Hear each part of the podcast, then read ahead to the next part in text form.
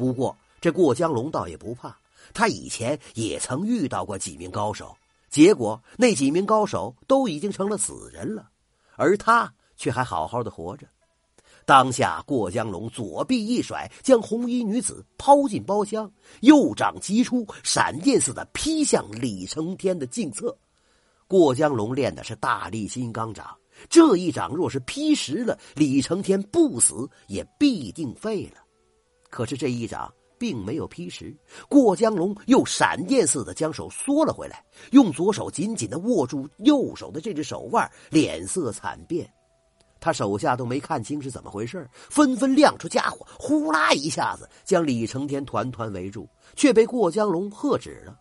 过江龙沉声说道：“我们走，有这个人在，我们就绝不再踏入此地一步。”原来呀，当过江龙劈向李承天颈侧的一掌将及未及的时候，李承天看似轻描淡写的将手中的酒杯往上抬了一抬。杯沿却精确无比的划过了过江龙的脉门，过江龙万间剧痛，一条右臂顿时软软的垂下来了。这一切都发生在电光火石之间，过江龙的手下都没有发现，而他自己却很清楚，这个人的武功比他们要高出许多，再斗下去也只能自取其辱，这才带着他的手下惶然离去。过江龙乃是此地一霸呀，镇上的商家贩妇哪一个没有受过他的欺压勒索？如今被赶走了，真是大快人心。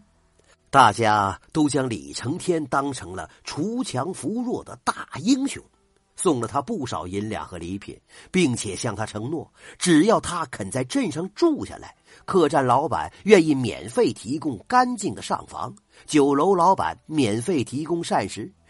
甚至青楼的老鸨也愿意免费提供最红的姑娘，可是李承天这趟出门是存心要闯出大名堂来，让冰姨看看的，又怎么能安心屈居在小小的一个小镇里呢？于是还是拒绝了众人的挽留，上路了。李承天身上又有银两了，自然也有了气派。前路迢迢啊，也不知道哪里是他认定的终点。所以他想雇一辆马车，谁知道他刚一有这个念头，果然有一辆马车驶过来了。李承天上了马车，却发现车里已经有一个人了。再仔细一看，原来就是他在酒楼里救下的那位红衣女子，不禁奇道：“咦，你你怎么会在这儿啊？”红衣女子连任万福道：“大侠救了如月，呃，如月。”无以为报，愿随侍大人身侧。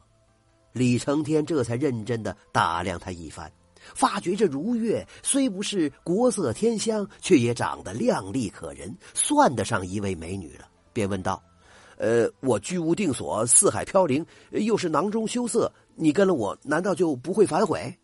如月说道：“贱妾既已跟了大侠。”便是大侠的人了，无论天涯海角、地老天荒，也绝无二心。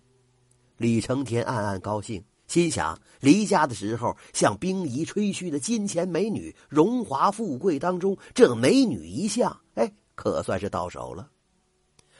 马车一路奔驰，黄昏的时候来到了姑苏城。姑苏啊，自古繁华。刚一进城门，便有一名管家模样的人拦住了马车，道：“来的可是李大侠呀！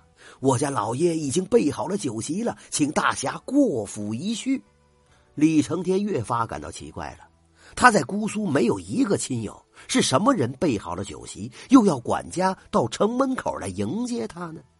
可是他不知道啊，江湖上的消息传得比风还快。他在小镇上制服了过江龙的事儿早已经传开了，得到了不少人的仰慕，因此有人来城门口接他也就不足为奇了。请李成天去的是一个叫孙万友的大户，主人很好客，这酒菜也很精致。酒足饭饱之后，孙万友也就直言相告了。